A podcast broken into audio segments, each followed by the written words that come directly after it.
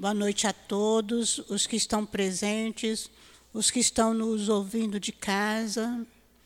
É, vamos estudar, nós estamos estudando o Evangelho segundo o Espiritismo, capítulo 28, coletânea de preces espíritas.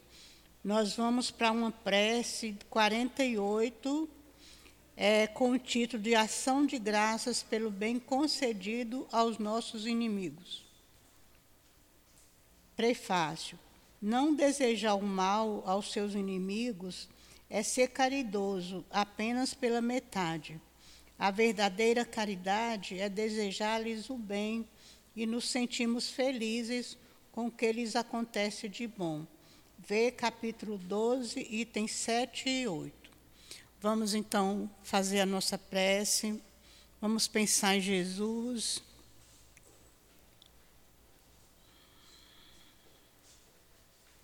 Senhor Jesus, Mestre querido, Mestre amado, nós te rogamos, Senhor, a tua proteção, a tua ajuda para o nosso estudo do Evangelho de hoje, que o teu amor possa envolver a todos nós que estamos aqui estudando, aqueles que estão também desencarnados fazendo esse estudo, aqueles que estão nos assistindo nos seus lares que seja todos envolvidos, Senhor, na tua luz, na tua paz, no teu amor. Inspira-nos, ajuda-nos. Envolve o Nilton que fará o estudo, que o altivo irmão Luiz possa ajudá-lo. E que nós outros possamos compreender as tuas lições, mas que elas não fiquem só no nosso intelecto, que elas possam fazer parte da nossa vivência no dia a dia. Por isso te pedimos, ajuda-nos, Senhor, que seja em nome de Deus, em teu nome, Jesus, em nome do irmão Luiz e do altivo, em nome do amor, que possamos dar por iniciado o nosso estudo da noite de hoje. Graças a Deus.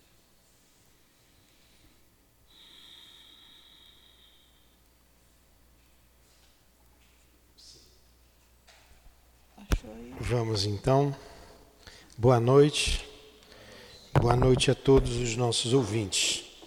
Que Jesus nos abençoe a noite de estudos. Capítulo 28. E tem é, 48. Ação de graças pelo bem concedido aos nossos inimigos. Então, a, a nossa Conceição já leu. Ação de graças pelo bem concedido aos inimigos. Não é uma coisa fácil, né? É o capítulo 28, item 48. Você ficar feliz por um inimigo seu, um desafeto seu, e você orar por ele. Né? E aí, Anselmo, seja bem-vindo. Então ele disse aqui: desejar o mal aos seus inimigos é ser caridoso. É isso mesmo? Vou ler de novo. Vocês não prestaram atenção. Eu vou ler de novo. Desejar o mal aos seus inimigos é ser caridoso. Ah, bom. O que está escrito aí? Não desejar. Estão prestando atenção. A primeira vocês engoliram.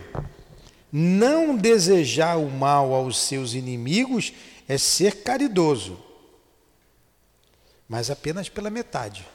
Tem que ir além. Olha o que é a lei de amor. Foi isso que Jesus fez. Foi isso que Jesus deu exemplo. Jesus não pediu a Deus pelos inimigos? Antes de morrer, qual foi a última frase que Jesus disse antes de morrer? Aí ele está rezando, ele está pedindo pelos inimigos. Ele não só perdoou, como ele pediu a Deus pelos inimigos. Mas essa é a penúltima frase, tem a última. Pai, entrego minha. É, é, pai, entrego a minha alma. Aí ele inspira, não é? Pai, entrego a minha alma. Ali ele inspira. Então ele disse antes um pouquinho exatamente o que está aqui. Não desejar o mal aos inimigos, ele apenas não desejou como ele orou. E a gente consegue fazer isso? Pense em alguém que fez muito mal a vocês, agora. Alguém que fez mal. Rezem por essa pessoa essa noite. E ainda mais, se você souber que ela está bem de vida, reza por ela. Se regozije por ela. É isso que está dizendo aqui. A verdadeira caridade é desejar-lhes o bem e nos sentirmos felizes com o que lhes acontece de bom. É o Evangelho. O Evangelho é o que há de mais bonito, de mais sublime, o Evangelho do Cristo na face da terra. a parte moral dos Evangelhos, ele é comum a todas as religiões. Toda e qualquer religião, fora de qualquer religião. Por quê? É ético. É ético. É ético ou é moral? Qual é a diferença de ética para moral?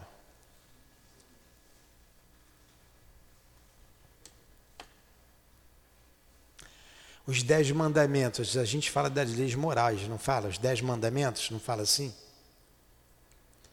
Então, a moral é o regulamento, a ética é o cumprimento. A moral é a regra, a ética é o cumprimento da regra. Jesus, ele não só falou da regra, mas cumpriu a regra. Então ele foi ético. Quando ele resumiu os dez mandamentos em, olha com que ele resumiu os dez mandamentos: amar a Deus sobre todas as coisas e o próximo como a ti mesmo. Então ele resumiu os dez mandamentos na lei de amor. Amar a Deus sobre todas as coisas e ao próximo como a si mesmo. E quem é meu próximo? Quem é meu próximo? Vocês estão pior do que o fariseu, hein? O fariseu perguntou para Jesus: e quem é meu próximo? É. é quem todos nós, todo o amigo, o inimigo, ele não falou só o próximo que gosta de você. Todo mundo. Aqui está um próximo do outro. Mas quando o fariseu perguntou isso para Jesus, né, mas antes o fariseu perguntou também, né? É, é, o que está escrito na lei? Né? Jesus retorna para ele. Aliás, vamos devagar. O que, que o fariseu perguntou? É, o que, que eu faço para alcançar o reino dos céus? O fariseu deu uma de. Como é que é de Miguel, né? Queria dar uma rasteira no Jesus. Jesus conhecendo a hipocrisia dele, a falsidade dele, perguntou: Mas o que está escrito na lei? A lei ele sabia. Ele falou os dez mandamentos, né? Amar a Deus sobre todas as coisas, com todo o seu amor, com todo o. Aí Jesus responde: Fizeste bem, falaste bem, faz isso. Faz isso e vai alcançar lá a felicidade, o reino do céu. Mas ele querendo parecer justo, né, mas quem é o meu próximo? Não é isso? Aí Jesus conta a parábola lá do samaritano. É, passa o levita, passa o sacerdote, mas o único que atende ao caído da estrada é o samaritano.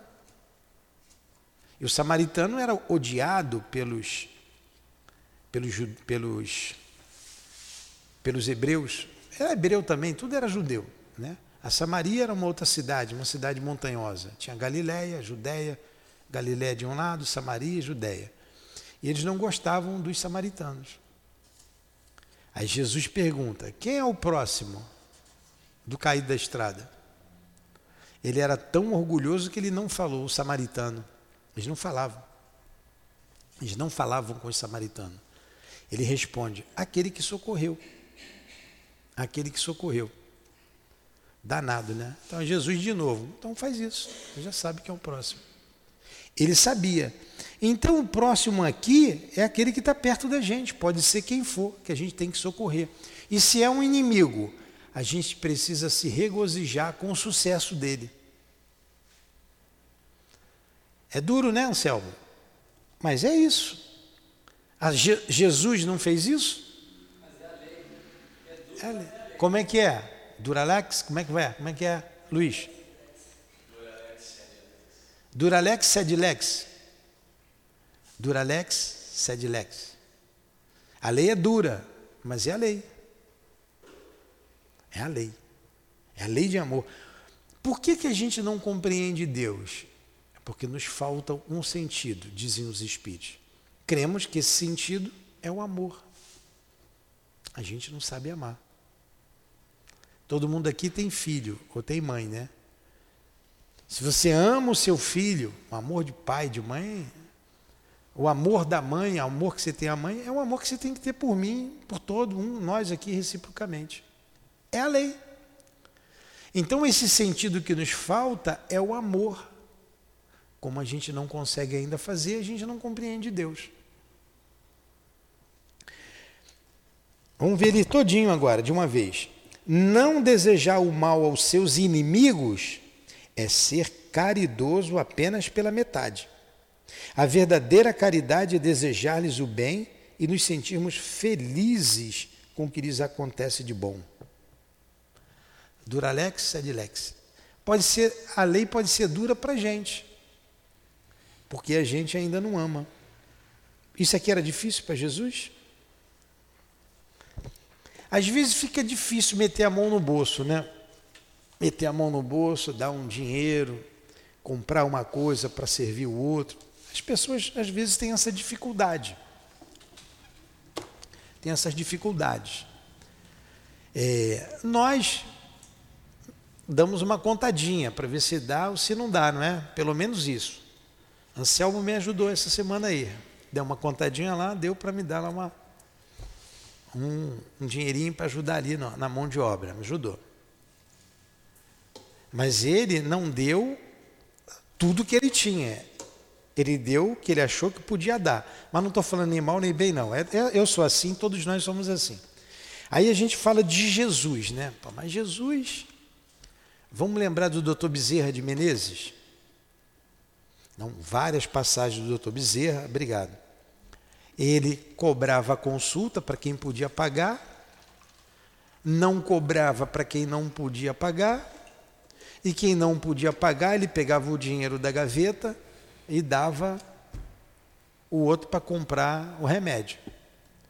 No final do dia, vai um senhor lá para ser consultado, pobre, miserável, não tinha nem o que comer. Ele consulta, Ainda mais comprar o remédio. Aí pede a secretária: quanto é que a gente tem de dinheiro aí na gaveta? A secretária não tem nada. Só deu tudo, não tem nada. Aí ele mete a mão no bolso, não tem nada. Mete a mão no outro bolso, não tinha nada. Ele tirou o anel do dedo, o anel de formatura, né? Que era de ouro, e deu para o moço. Vai lá. Vende, compra o remédio, com o que sobrar você compra de alimento para sua família.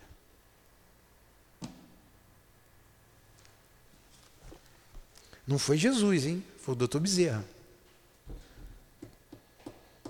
Luiz, quando é que você vai fazer isso, Luiz? Nessa encarnação. Nessa encarnação não, né?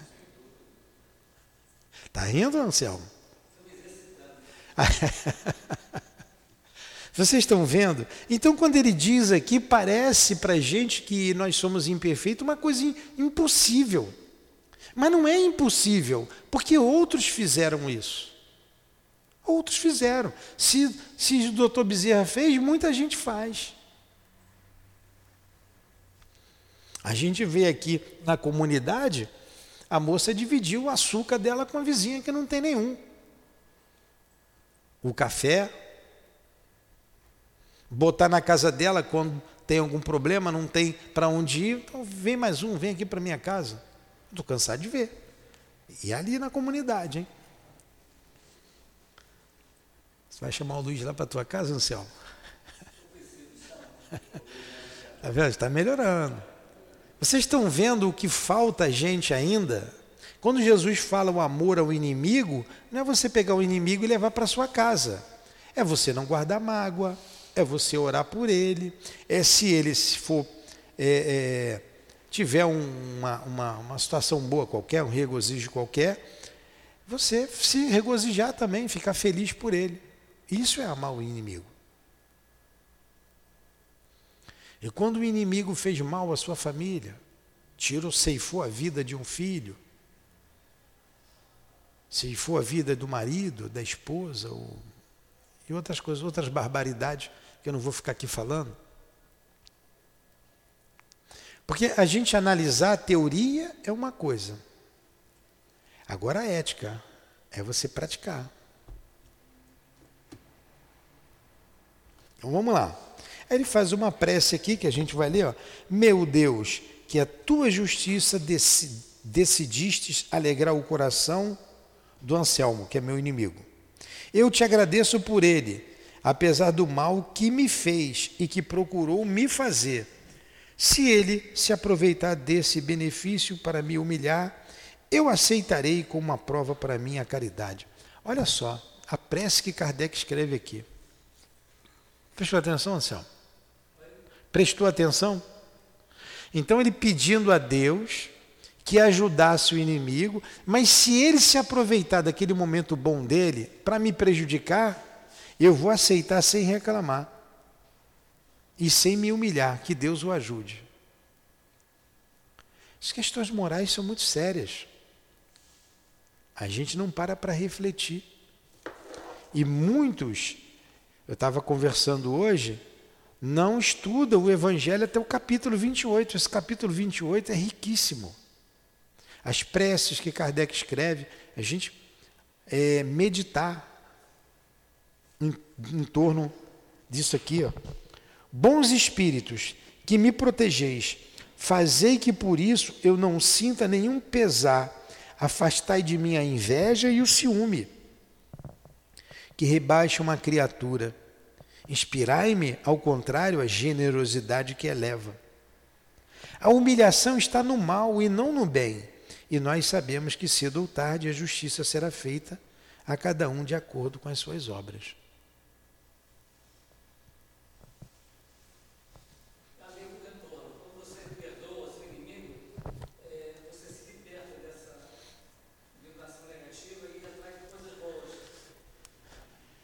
Sim, você fica em paz, você não se liga a ele.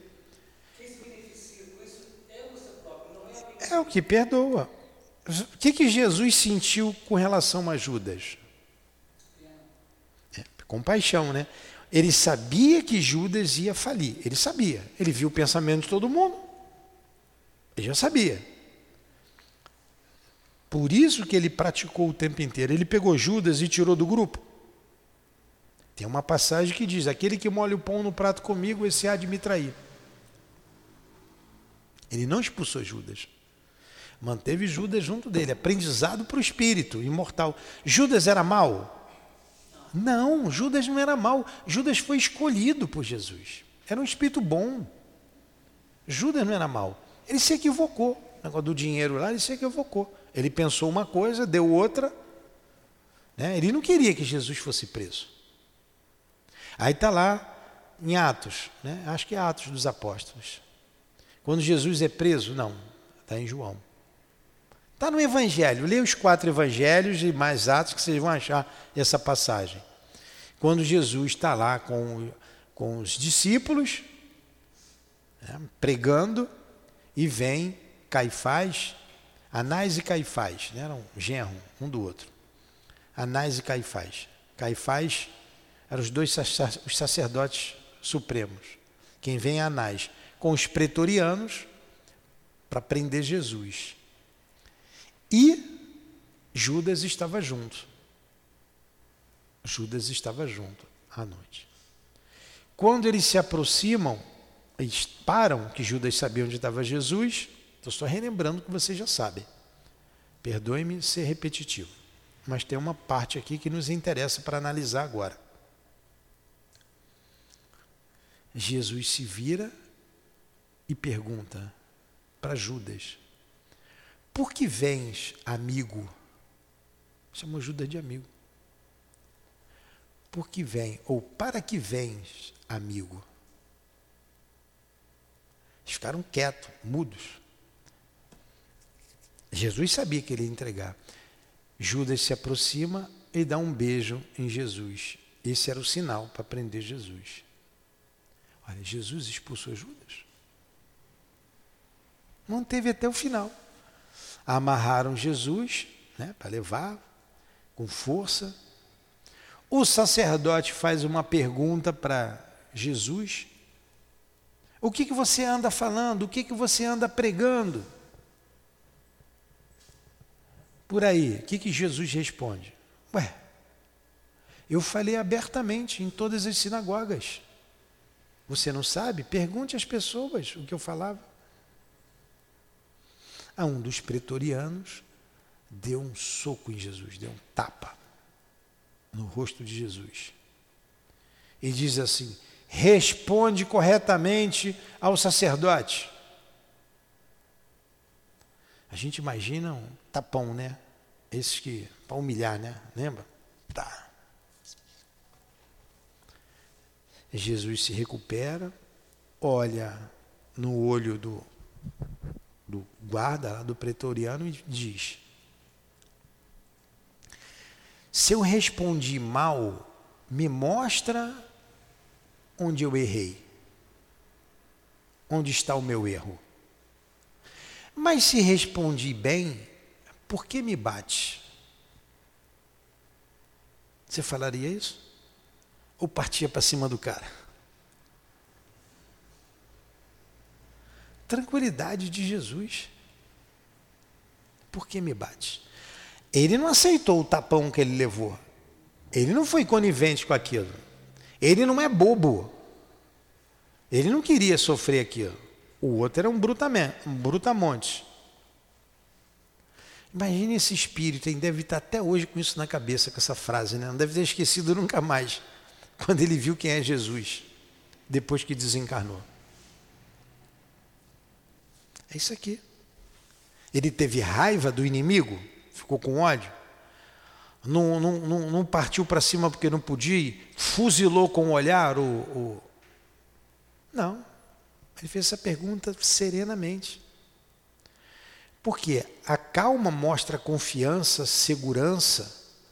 O grito, o esperneio, o desespero mostra o contrário. A agressividade mostra o contrário. Mostra insegurança. Por que, que eu vou brigar com a, com a Conceição e vou bater na Conceição? Ela é mais fraca do que eu, uma covardia. Por mais que ela faça, eu tenho que ter equilíbrio. Eu tenho que ter equilíbrio. Porque o lixo que ela está jogando em cima de mim não me pertence, é dela. Fico sereno. Tem que, é, deve ser essa nossa postura. Então Jesus, além de falar, ele exemplificou. Falta a gente exemplificar. Agora vamos pedir para um inimigo do Espiritismo. Você já viu ali no trabalho mediúnico os espíritos que vêm, os inimigos do Cristo. Vamos lá, Conceição. É, item 50. Pelos inimigos do Espiritismo. Bem-aventurados que têm fome e sede de justiça, porque serão saciados. Bem-aventurados que sofrem perseguição por amor da justiça, porque deles é o reino dos céus. Sereis felizes quando os homens os encherem de maldições e vos perseguirem, e vos disserem falsamente toda espécie de mal contra vós por minha causa. Alegrai-vos, então, porque uma grande recompensa vos será reservada nos céus, visto que assim perseguiram os profetas que existiam antes de vós. Mateus capítulo 5, versículo 6, é. 10, 11 e 12. Vocês vejam como isso aqui é um processo. Ele vai falar ali no comentário.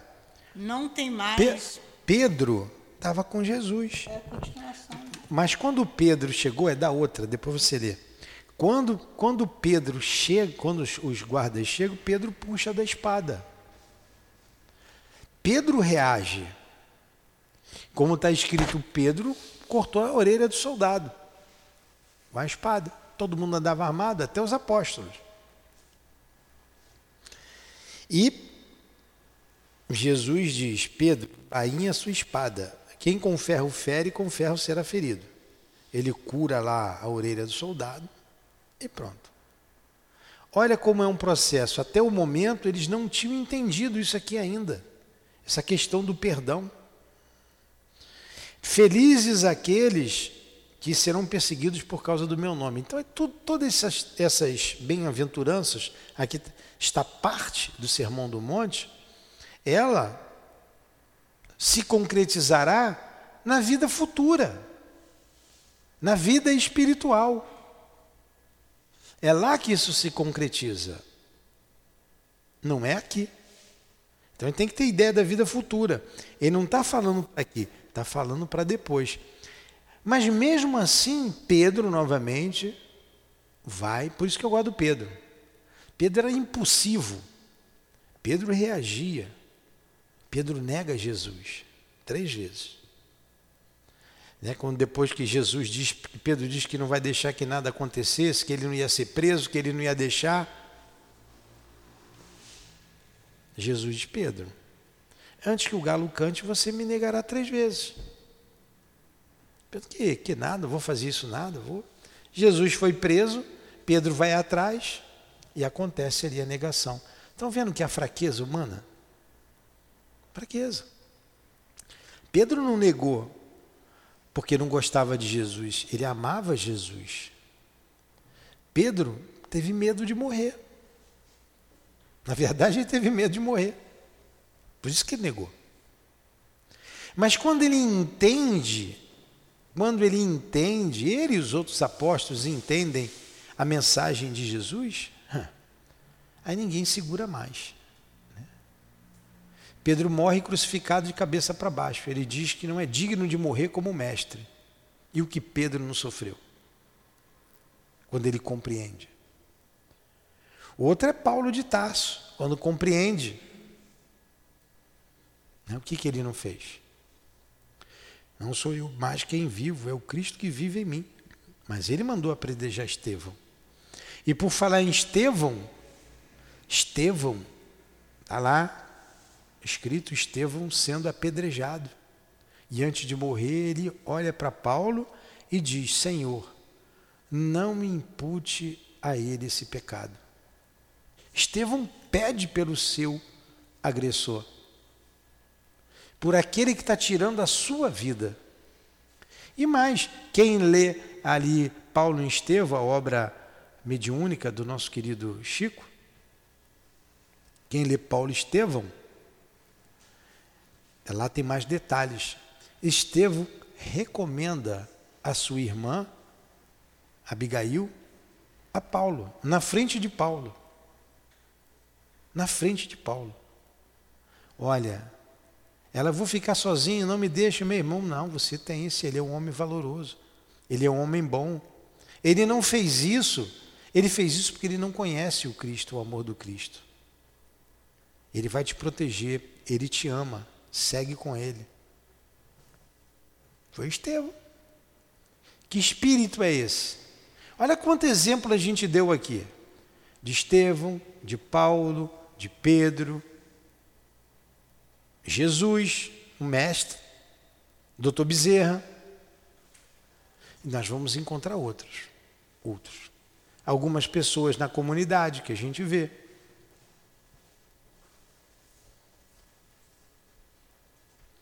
Vamos continuar. Vilto, aqui tem um pedacinho que é a continuação Sim, desse. vai. Não tem mais, pois os que matam o corpo e não podem matar a alma, mas temei antes aquele que pode lançar no inferno a alma e o corpo. Mateus capítulo 10, 28. Olha aí. Não temeis aqueles que matam o corpo, mas sim o que mata a alma. É melhor você ser enganado do que você enganar, não é? Ninguém gosta de ser enganado, de ser passado para trás. Mas se você foi passado para trás, foi enganado, é melhor do que você ter feito isso enganar alguém. E Jesus pede por todos. Mas vamos ver aqui a análise do nosso Kardec com relação a essa passagem. 51. Eu vou lendo devagar que eu vou falando os, as frases. De todas as liberdades, a mais inviolável é de pensar, que compreende também a liberdade de consciência. Olha a análise que Kardec está fazendo e como ela é pertinente ao momento político em que nós vivemos. Estão querendo cercear a nossa liberdade, não é?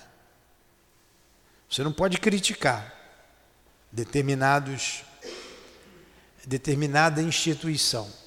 Se você falar mal, você pode ser preso. Não é isso?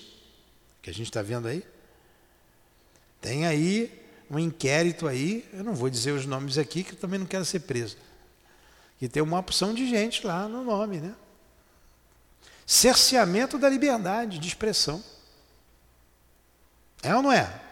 Vocês não estão vendo isso aí? Não estão ouvindo? Tudo bem. Vamos aqui. De todas as liberdades, isso é Kardec, a mais inviolável é a de pensar, que compreende também a liberdade de consciência. Liberdade de pensar, liberdade de se expressar. Reprovar energicamente, vai, vai, pode ler. Aqueles que não pensam como nós é reclamar essa liberdade apenas para si e recusá-las aos outros. Que coerência de Kardec, né? Parece que ele escreveu isso aí hoje de manhã, né? Se você não aceita, se você é, é, é, repreende o, aquele que é contra você, é, você está repreendendo a você mesmo. Você não vai aceitar quando te, quando te repreender. Ó, reprovar energicamente aquele que não pensa como nós é reclamar essa liberdade apenas para si e, recusá-la aos outros. Por que, que ele não pode pensar diferente de mim? Por quê? é violar o primeiro mandamento de Jesus, a caridade e o amor ao próximo. Pô, eu não gostaria que fizesse a mim, por que, que eu vou fazer para o outro? Está entendendo, Luiz?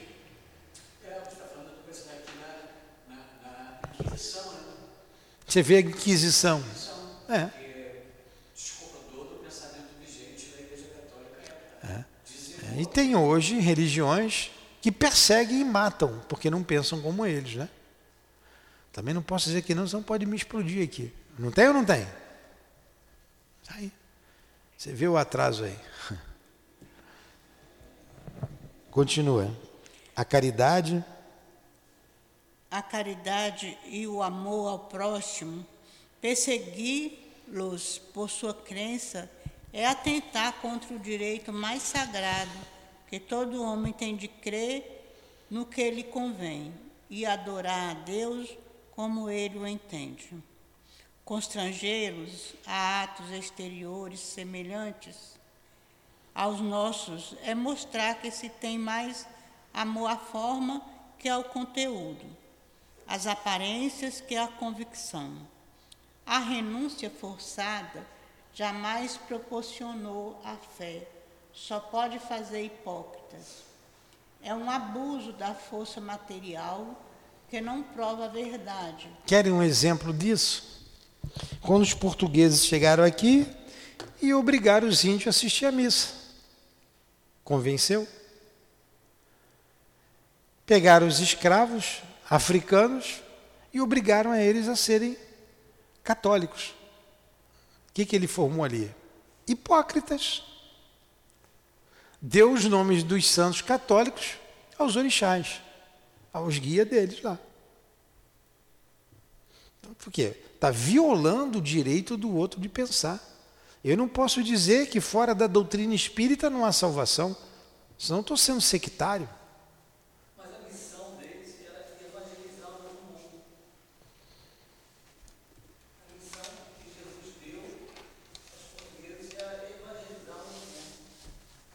Evangelizar.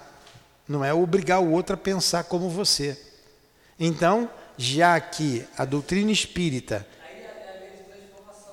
Vamos lá, já que a doutrina espírita, a gente, ela fala de verdade, é o cristianismo rede vivo, eu tenho que chegar na igreja e obrigar eles a acreditarem na reencarnação, na comunicabilidade, dizer para eles assim, aí não tem Espírito Santo nenhum, isso é a alma dos homens. Eu não tenho esse direito.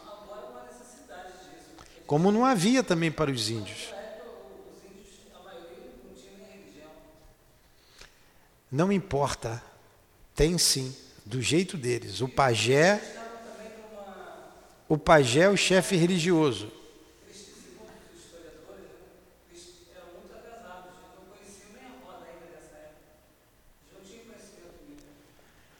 Violentou, perseguiu e matou quem não pensava como eles.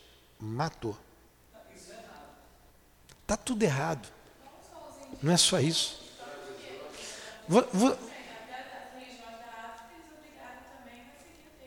É.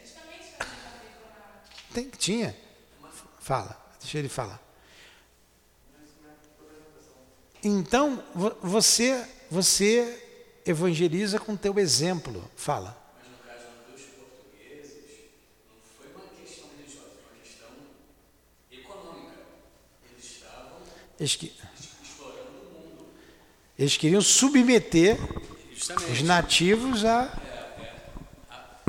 à ordem deles. A questão Subjugar. principal era a econômica, com a disputa com a Espanha. Ao chegar aqui, eles perceberam os índios como, como povos primitivos e é, subjugaram a religião deles, porque eles podiam explorar economicamente, mas manter a religião cristã e puxando ele. Respeitar os outros. Justamente. Pois é. Então a gente não tem um direito de fazer isso. Eu estou entendendo o que você está falando. Mas eu não posso, é o mesmo princípio.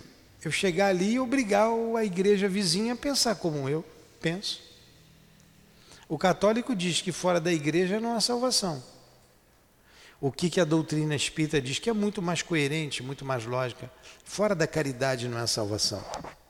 E a caridade você pode fazer em qualquer religião acima de qualquer religião. Você se preocupar com o outro, com o próximo. Está entendendo, Anselmo? Vamos lá, essas questões morais são boas da gente discutir, né? Vamos continuar. A verdade está segura de si mesma, convencer Convence. não, convence e não persegue, porque não tem necessidade disso. Aí, te, te respondeu. A verdade, se eu estou com a verdade, ó, a verdade está segura de si mesma. Convence e não persegue. Porque tu não tem necessidade disso. Não tem.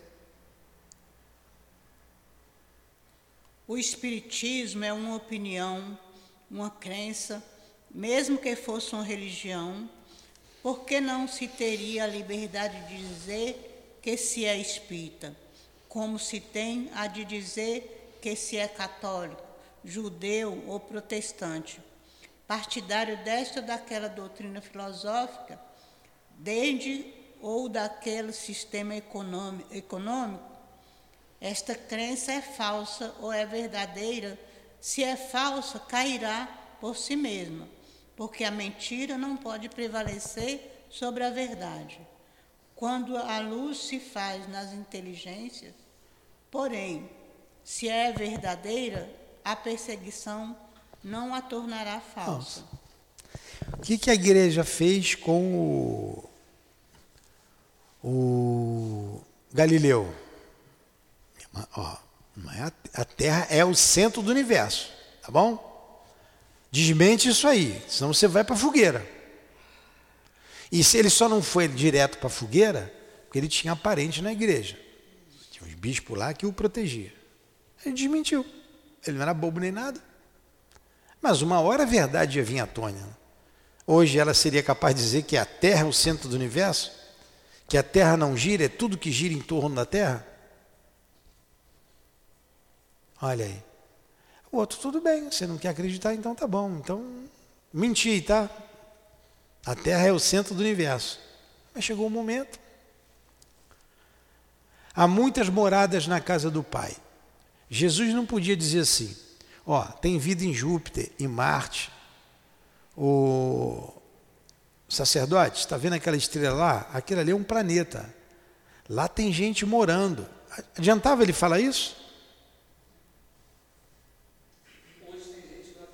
Hoje tem gente que não acredita, que não entendeu.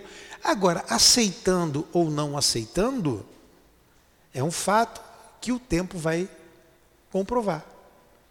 Não está longe disso aí. Você abre aí o telefone, vê um monte de notícia lá do Hubble, do James, tem um outro aí, o James, como é o nome dele? Telescópio James, nome do pesquisa. Enfim, toda hora tem notícia de um planeta, de outro. Está chegando perto. Daqui a pouco vamos dizer notícia de Marte. Já estão achando lixo em Marte. Teve habit... Vai daqui a pouco, é uma questão de tempo. Que isso é uma realidade. Acreditando ou não acreditando, por que, que eu vou obrigar você a acreditar nisso?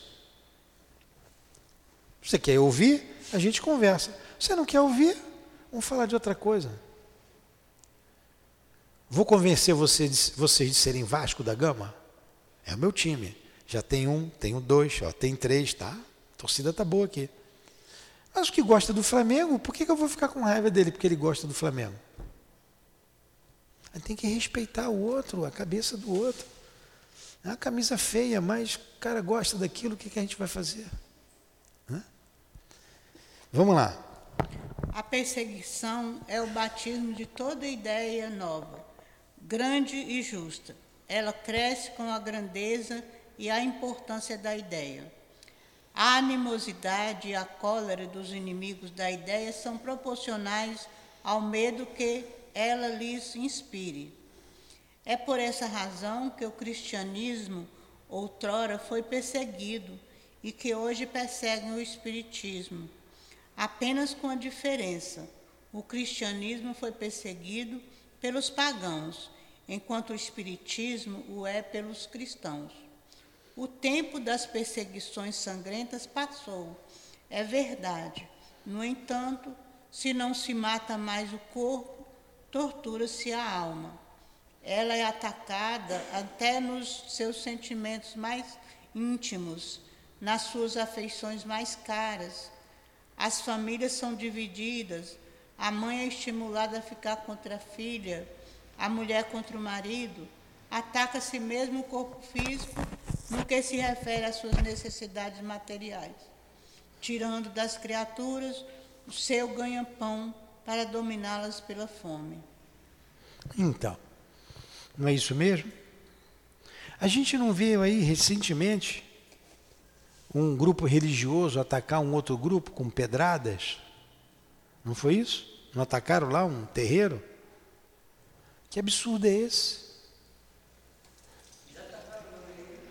Já atacaram o Leão Denis, né? Um tempo atrás, mas isso aí foi recente. É. Não, não, recentemente não teve um grupo aí de políticos invadindo a igreja, gritando, né? dizendo que aquilo ali era bobagem, que aquilo não existia, que desrespeito é esse? Que falta de respeito é esse? É essa. Então ele está escrevendo aqui, mas acontece hoje. Um desrespeito à opinião do outro. A gente vê o país dividido um lado contra o outro. Somos todos irmãos, somos todos filhos de Deus. Para que isso? Levando a coisa às vias de fato, por causa de política, por causa de futebol, por causa de tudo. Se mata, se briga, se tira a vida do outro estupidamente. Querem falar alguma coisa? Vamos lá. Espírita, não vos aflinjais com os golpes que vos atingem, porquanto eles provam que estáis com a verdade. Você tem, tem certeza da reencarnação? Tem certeza que, primeiro, tem, todo, vocês têm certeza que são espíritos imortais? Que não vamos morrer? E vamos manter a individualidade? Tem certeza disso? Se o vizinho não acredita, se ele acredita que ele vai para o céu, que, que eu vou fazer? Agora mesmo, chegou uma senhora aqui, veio com um filho, uma senhora que eu conheço há muitos anos, de amizade de mais de 50 anos. Filho, fomos criados juntos, ele veio trazer um leite. O pai dele desencarnou tem um tempo e a mãe está com 80, acho que está com 88, a senhora bem velhinha. Católica, fervorosa. Vai, dona Daléia, tudo bem com a senhora? Fui lá no carro, falei com ela, brinquei. Saudade de seu Marques, que era o pai. Ela está meio né, meio variando da cabeça.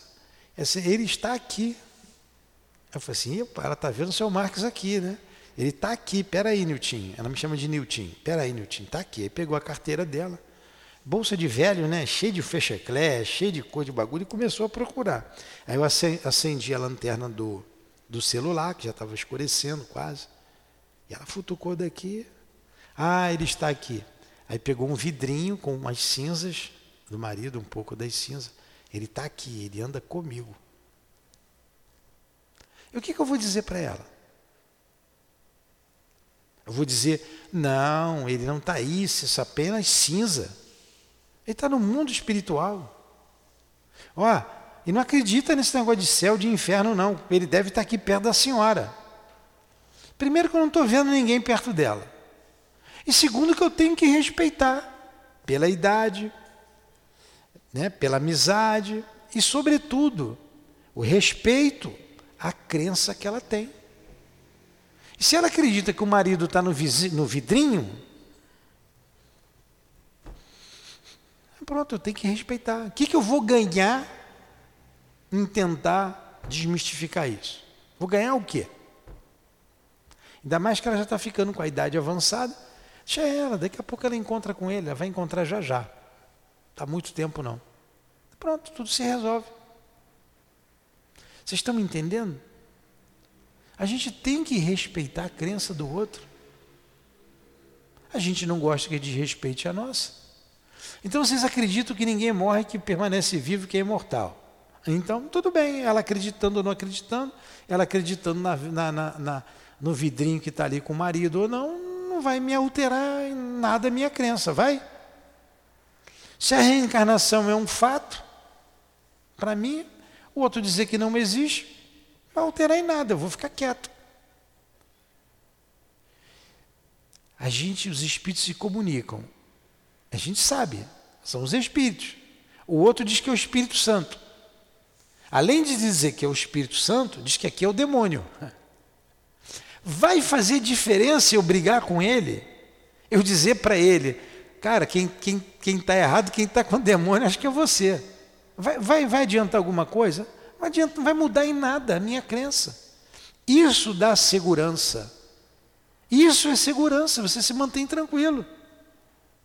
Eu não vou lá perturbá-lo e deixa ele falar o que ele quiser vai ver que ele com o Espírito Santo é muito melhor do que eu que acredito nos Espíritos.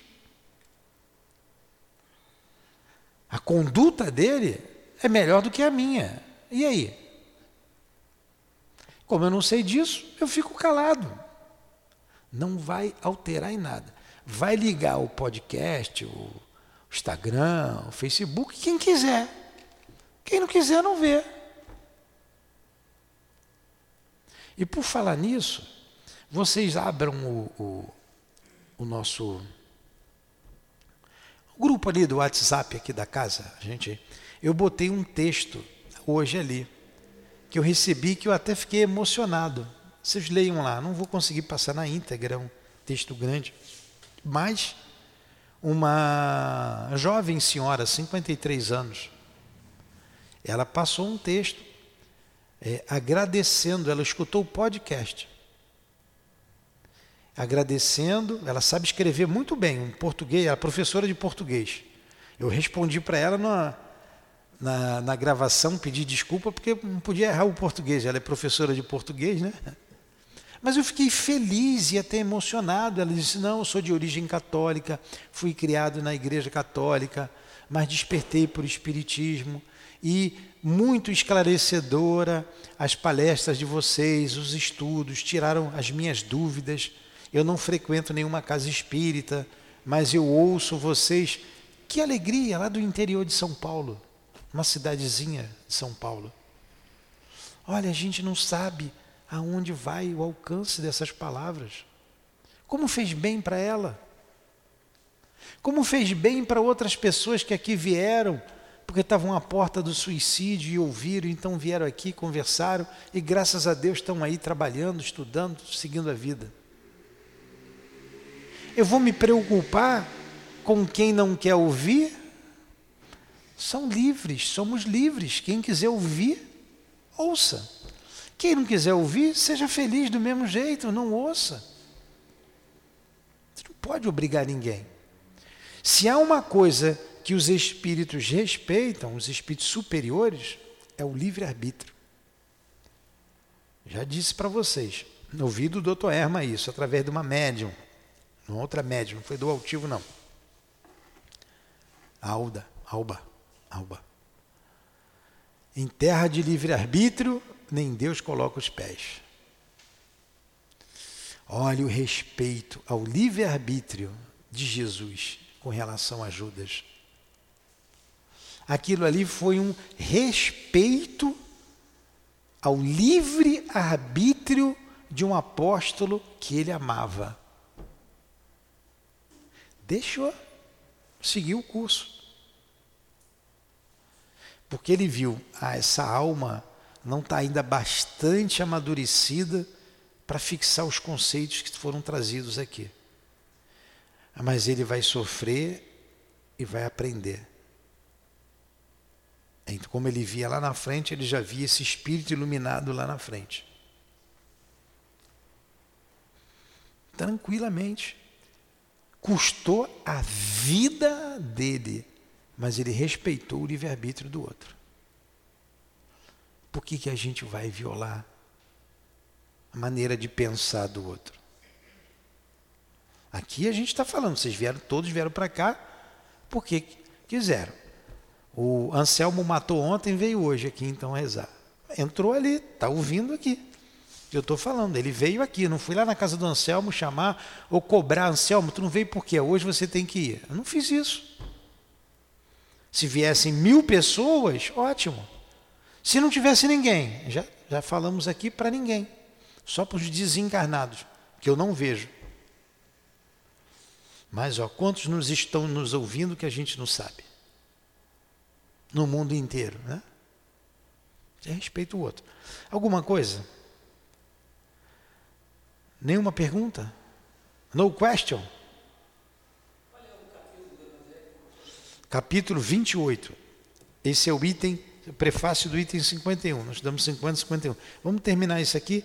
Tem cinco minutos só. Vai lá, Dilane. Dilane, ó. Se assim não fosse, vos deixaria tranquilos e não vos agrediriam. É uma prova para a vossa fé, porque é pela vossa coragem, pela vossa resignação, pela vossa perseverança que Deus vos reconhece. Entre os seus fiéis e seguidores, servidores, os quais estão está enumerando desde hoje, para dar a cada um uma, um a parte que lhe pertence, de acordo com as suas obras. A exemplo dos primeiros cristãos, sede orgulhosos ao carregar a vossa cruz. Acreditai na palavra do Cristo, que diz: Bem-aventurados que sofrem perseguição por amor da justiça porque deles é o reino dos céus. Não tem mais os que matam os vossos inimigos, os que matam o corpo, mas não podem matar a alma. Ele também disse: Amai os vossos inimigos, fazei o bem àqueles que vos fazem o mal, e rogai por aqueles que vos perseguem. Mostrai que sois verdadeiros discípulos e que a vossa fé, doutrina é boa, fazendo para isso que ele disse e exemplificou. A perseguição durará algum tempo. Esperai, pois, pacientemente, que surja a aurora, porque a estrela da manhã já se mostra no horizonte. Vê capítulo Muito bem. 24. Entenderam? Não vou entrar aqui nas preces, né, que a gente já falou muito bem. Tem uma prece que diz assim: A exemplo de Jesus, nós pedimos, meu Deus, a tua misericórdia para aqueles que desconhecem os teus divinos preceitos. Então a gente ora por isso. Vamos parar por aqui. Semana que vem a gente continua aqui por uma criança que acaba de nascer. Aí a gente lê aqui o prefácio, tá? E devagarinho a gente vai. Tem coisas interessantíssimas aqui, ó. Vocês vão entender a obsessão. Tudo bem até aí? Vamos parar então? Vamos fazer a nossa prece. Vamos agradecer a Deus e terminar o nosso a nossa jornada de hoje. Vai, Conceição. Senhor Jesus, mestre infinitamente bom. É com alegria em nossos corações que nós te agradecemos, Senhor, por essa noite de estudo, pelos conhecimentos que estão adquirindo. E te pedimos também, ajuda-nos, Jesus, que possamos colocar em prática o que aqui estamos aprendendo, porque é só assim que iremos crescer, progredir e caminhar na tua direção, na direção de Deus. Que o teu amor possa sustentar a todos nós, envolvendo esta casa, protegendo, amparando todos que aqui vêm em estudos, em trabalhos e vêm em busca de suas necessidades. Abençoa todos, ampara a direção espiritual da casa e também a direção material, que eles sejam protegidos pelo teu amor. E dá-nos proteção para que possamos chegar às nossas casas em paz, em harmonia, em equilíbrio. E assim, Senhor, nós pedimos a Deus, nosso Pai, a Ti, ao altivo e aos mentores espirituais da nossa casa, para que possamos dar por encerrado o nosso estudo da noite de hoje. Graças a Deus. Em nome do amor, em nome do nosso amor, Lourdinha, terminamos em nome de Deus e de Jesus, acima de tudo, os estudos da noite de hoje. Que assim seja.